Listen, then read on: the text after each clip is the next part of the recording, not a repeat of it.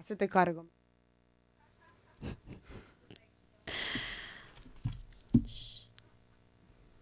Risas, flores y muchas amigues. Estos fueron los ingredientes elegidos para crear el momento perfecto. Pero demasiada presión agregó accidentalmente otro ingrediente a la fórmula. La saliva poética.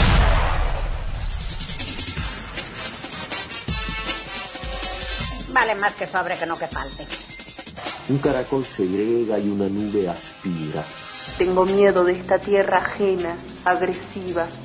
Me iré y no sabré volver.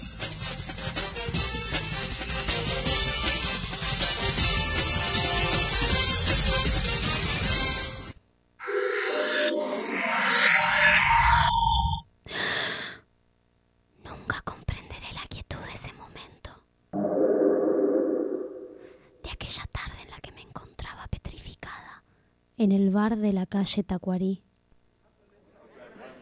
Parada en el medio de la tenue habitación, siendo traspasada y envuelta por nubes y nubes de humos de tabaco, me hallaba hipnotizada por la señora que se encontraba junto a la máquina de coser. Aquel ruido de hilo, pedal y aguja musicalizaba el baile de los hielos hundidos en los vasos de whisky, las conversaciones repetidas de la tarde y las miradas que iban y venían entre los bebedores taciturnos de aquel último domingo. Fue un segundo. Con solo una mirada de la señora del fondo, supe en un instante que ese sería mi último bar. Ella cosía un dobladillo mientras me miraba, con hambre, como si fuera mi piel presa de su apetito de hilos entrecruzados, y adiviné en esos ojos un profundo deseo de convertirme en alfombra.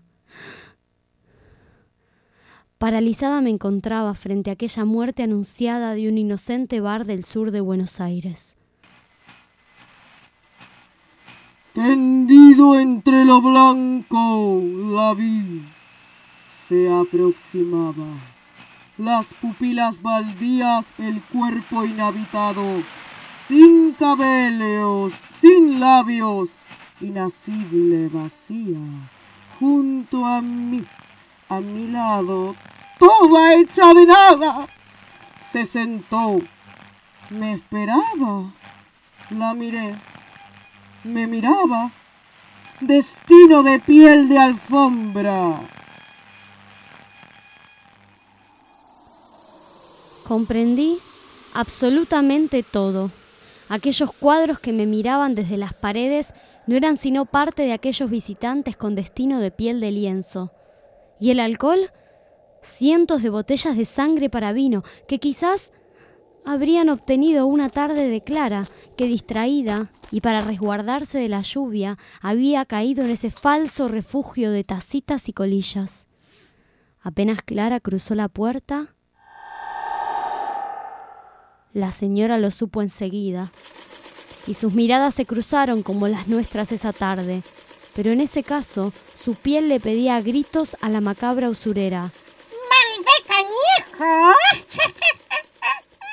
Y Clara, pobre, sin saberlo, pasaría a decorar la estantería del antiguo bar, junto a otras cientos de botellas de humanidad y glóbulos blancos.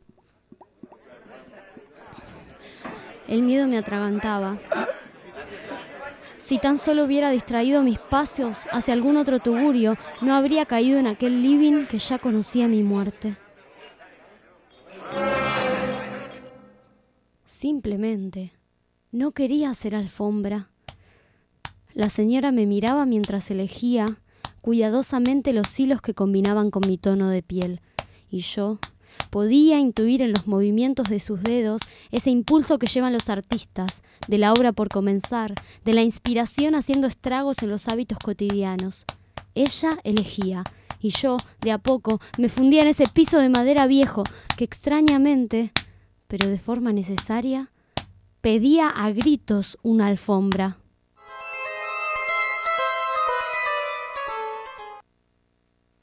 Bueno, gracias a todos por escuchar, a todos. Acabamos de escuchar un cuento escrito por mí que se llama Destino, junto con la interpretación de mi amiga actriz Lucía Nieva. Muchas gracias, Jime. Gracias a vos, Lu, por ayudarme y colaborar en esta creación nuestra.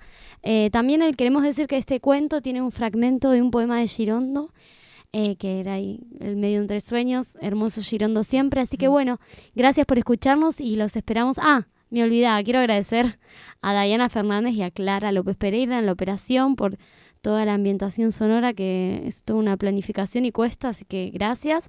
Y bueno, el próximo sábado seguiremos con más saliva poética para todos.